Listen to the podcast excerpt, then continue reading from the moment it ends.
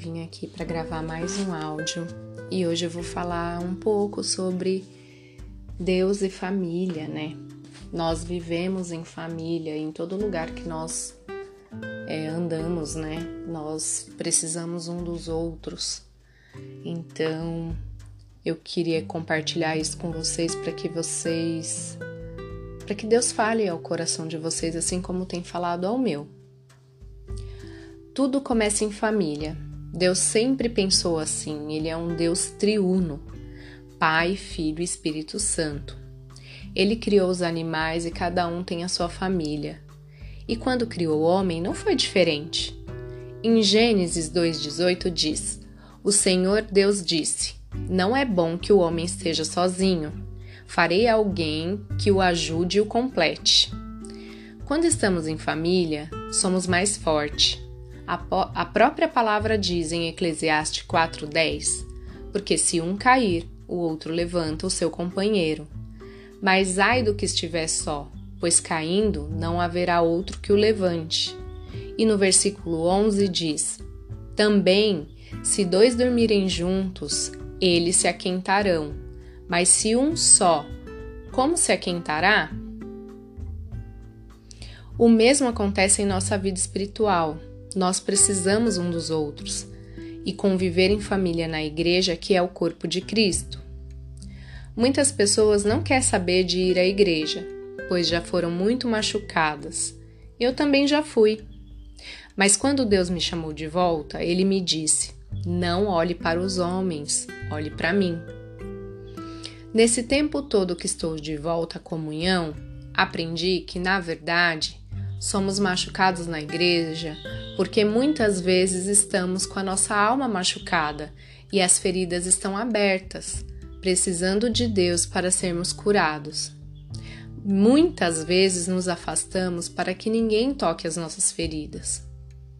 Existem sim lugares onde somos acolhidos e lugares que muitas vezes nos ferem, sim. Mas o importante nessas horas é orar, pedir a direção para Deus né? Para que ele nos mostre qual é a igreja local que nos encaixamos. E depois não olhar para os homens, e sim olhar para Deus. Ninguém é perfeito, somente Deus é. Quando estamos em uma igreja local, também somos família. Jesus é o cabeça e nós somos o corpo. Pensando em nosso próprio corpo, o que acontece se um membro é cortado? Se eu pego uma faca e corto um dedo, ele automaticamente para de circular o sangue e morre. O mesmo quando um membro da igreja sai e não tem mais comunhão, ele morre. Jesus, ele dá o exemplo da videira. Em João 15, 5 e 6 diz: Sim, eu sou a videira, vocês são os ramos. Quem permanece em mim e eu nele produz muito fruto, pois sem mim vocês não podem fazer coisa alguma.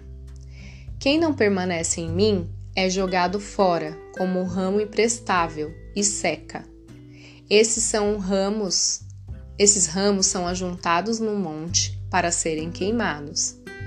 A igreja é um local para nos equipar, nos desenvolver.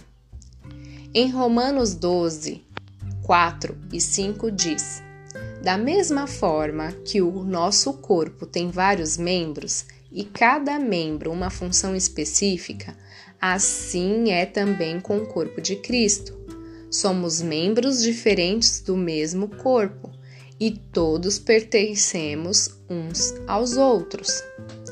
Quando o corpo de Cristo se une, somos mais fortes. Em João 17, 21 diz: Minha oração é que todos eles sejam um, como nós somos um. Como tu estás em mim, Pai, eu estou em ti, que eles estejam em nós, para que o mundo creia que tu me enviaste. E no versículo 23 diz: Eu estou neles e tu estás em mim que eles experimentem a unidade perfeita, para que todo o mundo saiba que tu me enviastes e que os amas tanto quanto me amas. Aqui Jesus diz que nós pertencemos uns aos outros, né? Para que nós experimentamos a unidade perfeita. Então não existe corpo de Cristo se um membro está separado, né? Por isso a importância de estar numa igreja local. Agora, nós precisamos encontrar uma igreja que nós nos encaixemos e que essa igreja nos faça crescer. Muitas vezes a gente quer que a igreja se molde aos nossos padrões e, na verdade, nós temos que nos moldar ao padrão de Deus, não necessariamente da igreja, mas de Deus. Então, nós precisamos encontrar um lugar sim que nos encaixamos, mas precisamos da liberdade ao Espírito Santo para que ele nos trate, né? Nos trate, trate nosso caráter como o caráter de Cristo. Era isso que eu queria passar para vocês hoje. O quanto a unidade do corpo de Cristo e na nossa família, a comunhão com os irmãos é importante. Eu espero que tenha falado ao seu coração e espero que os exemplos que eu tenha usado tenha esclarecido muitas coisas para vocês, né? E eu peço que Deus abençoe, que Deus traga clareza para vocês. Eu declaro que o Senhor vai mostrar para vocês aonde é o melhor lugar para vocês ficarem, para vocês congregarem, para vocês serem equipados, né? No corpo de Cristo. Que Deus abençoe vocês. Até a próxima!